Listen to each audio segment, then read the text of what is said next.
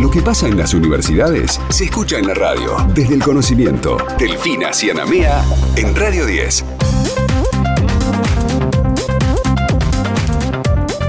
Y ahora en DEC tenemos que hablar de una gran noticia que tiene que ver con las universidades, que tiene que ver con otro de los grandes trabajos que se hacen en estos espacios. Y se ha presentado formalmente el nuevo micro de pasajeros reconvertido por profesionales y técnicos de la Facultad de Ingeniería de la Universidad Nacional de La Plata y de la empresa que trabajó conjuntamente con la universidad, la empresa 9 de Julio SAT. Para hablar de todo esto y de muchos otros temas más, estamos en contacto con Marcos Actis, que es de de la Facultad de Ingeniería de la Universidad Nacional de La Plata y director del Centro Tecnológico Aeroespacial de allí de la universidad también. Marcos, aquí Delfina te saluda. Muy buenas tardes, ¿cómo estás? ¿Qué tal, Delfina? Muy buenas tardes a vos y a toda la audiencia. Marcos, ¿cómo fue que, surgió este proyecto para reconvertir el transporte de movilidad urbana también eh, acompañado y con el apoyo de una empresa como la es la 9 de julio?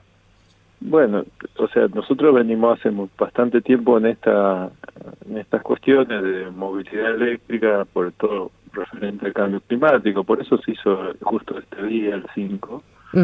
Pero veníamos trabajando con la empresa que habíamos convertido un micro que no estaba fuera de servicio y ahí hicimos todas las pruebas y este segundo, con un subsidio de, de la agencia, del MinSIT, de un ANR asociativo, pudimos reconvertir una unidad a cero kilómetros de la empresa para ya sí circular por la ciudad.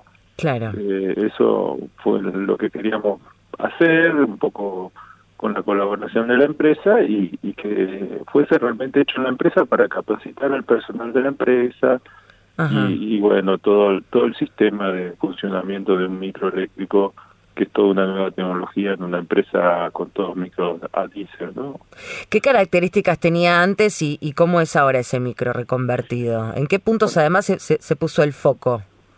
No, en lo funcional es igual a un micro de línea que de calle que vemos. ¿Qué distinto tiene? Que no contamina, que no hace ruido, que no tiene vibraciones y obviamente no consume eh, combustibles fósiles, sino que se carga directamente en la red. Funciona 200 kilómetros de autonomía y se recarga en cuatro horas. ¿Y cómo es ese proceso de recarga?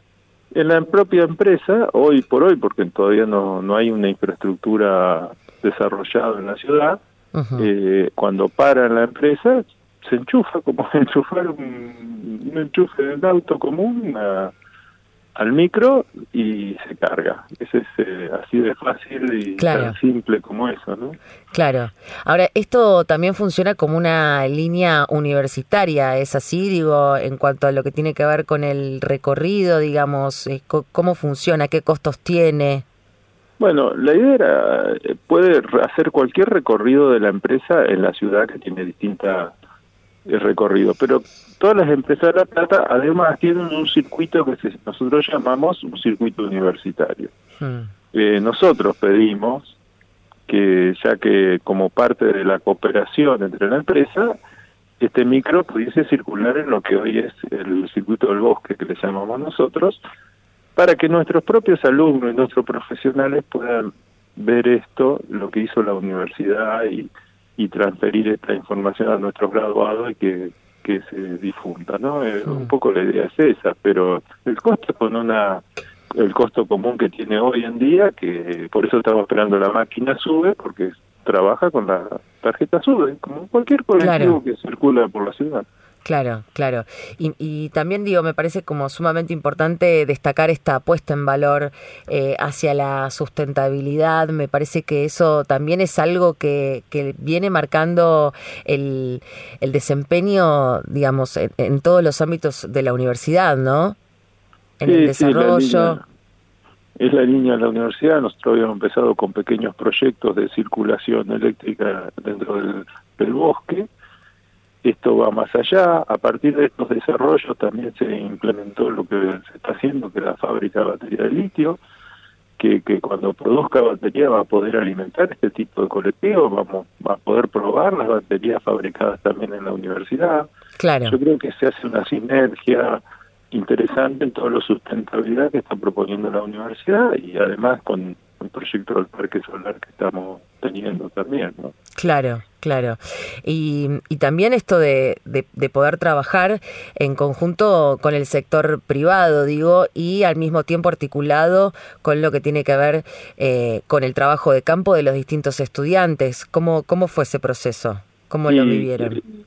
Te diría que todo esto es gracias a la participación no solo de nuestros técnicos, sino de nuestros estudiantes, que es fundamental, porque ellos son los que entusiasman, que les ponen horas, que trabajan sábado, domingo, cualquier horario, con tal de, sacar adelante este proyecto.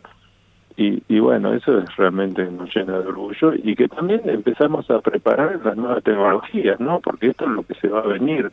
Todavía tal vez falte tiempo en Argentina porque no están dadas todavía las condiciones de distribución eléctrica o de fabricación de equipos en Argentina, pero Argentina produce sus colectivos y el sueño que tenemos nosotros es que en vez de producirlos con motores diésel, el día de mañana produzcan con baterías de litio y componentes nacionales. Y las baterías son producidas en Argentina, mucho mejor, igual que los otros componentes. Eso es lo que, apostamos y que nuestros ingenieros se puedan formar en estas nuevas tecnologías. ¿no?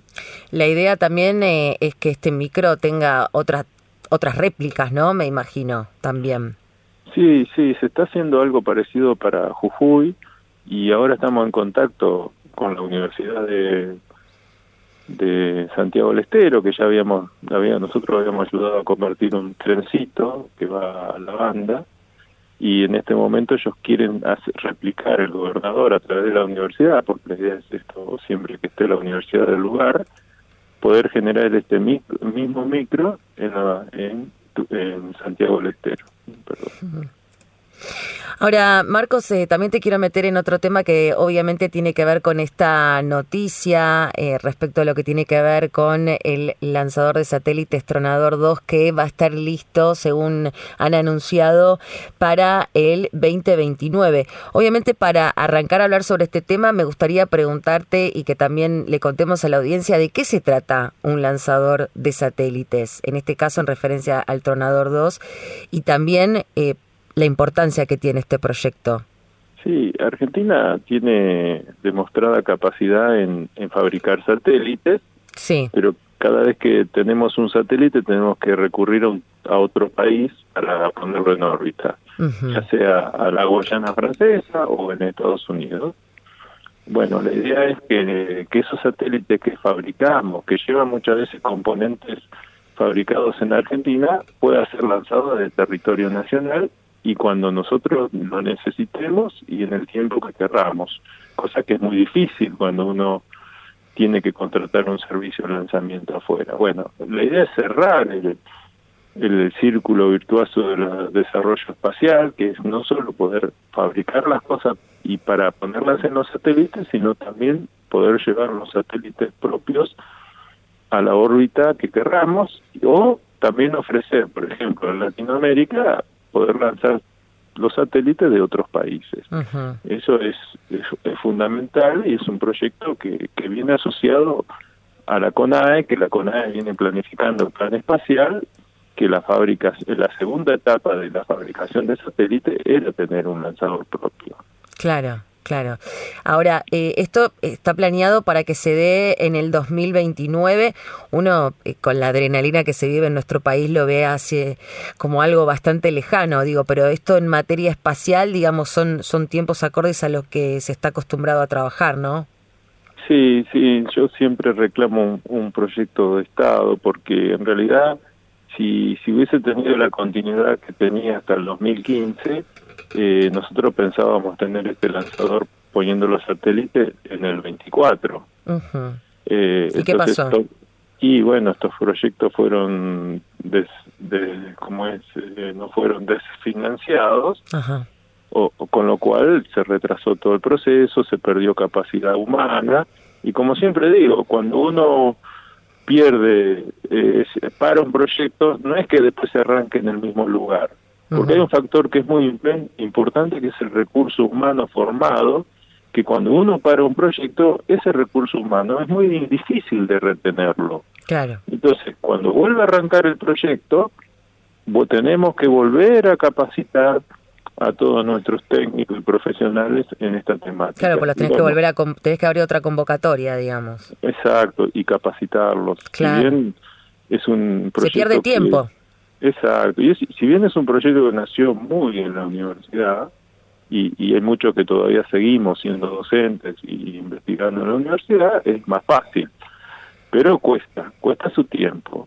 Y, y, son proyectos que a veces la gente dice, ¿para qué? Pero bueno, el, estábamos hablando del micro y tiene mucho que ver el, desarrollo espacial en el micro. Pues nosotros sabemos ensamblar baterías y armar baterías de litio porque participamos en los proyectos satelitales y el lanzador llevaba paquetes de batería de litio. Claro. todo eso desarrollado ahí después es aplicado, por ejemplo, en un automóvil. Claro. ¿Cuál es eh, la, la, misión concretamente del, del Tronador 2? Y es el sistema SARE, que se llama, que es una constelación que en su momento Baroto pensó, fue un visionario en este tema, porque estaba hablando de constelaciones hace 15 o 20 años atrás, y, y, que son pequeños satélites que se comunican entre sí y que permiten la observación de todo el territorio argentino.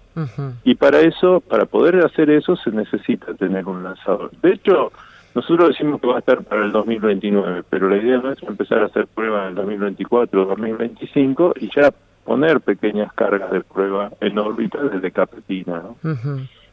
Ahora, ¿cómo, cómo se planea? ¿Qué, qué, cuáles son las cosas que se tienen en cuenta que, nos puedas contar así a grandes rasgos a la hora de, un lanzamiento? Bueno, lo principal es por qué tan pocos países tienen lanzadores. Eh, la, un lanzador es un proyecto de ingeniería muy, muy refinado, es un, eh, lleva prácticamente todo el combustible, y, y, tiene que ser una estructura muy liviana. La estructura pesa un, casi un 5 o un 6% del peso total del combustible que lleva. O sea, si tenemos un lanzador que va a llevar 70.000 kilos de, de combustible, normalmente tenemos que hacer que nuestra estructura no pese más de 3 o 4 toneladas más la carga útil y otras cosas. O sea que es un desarrollo de ingeniería tremendo.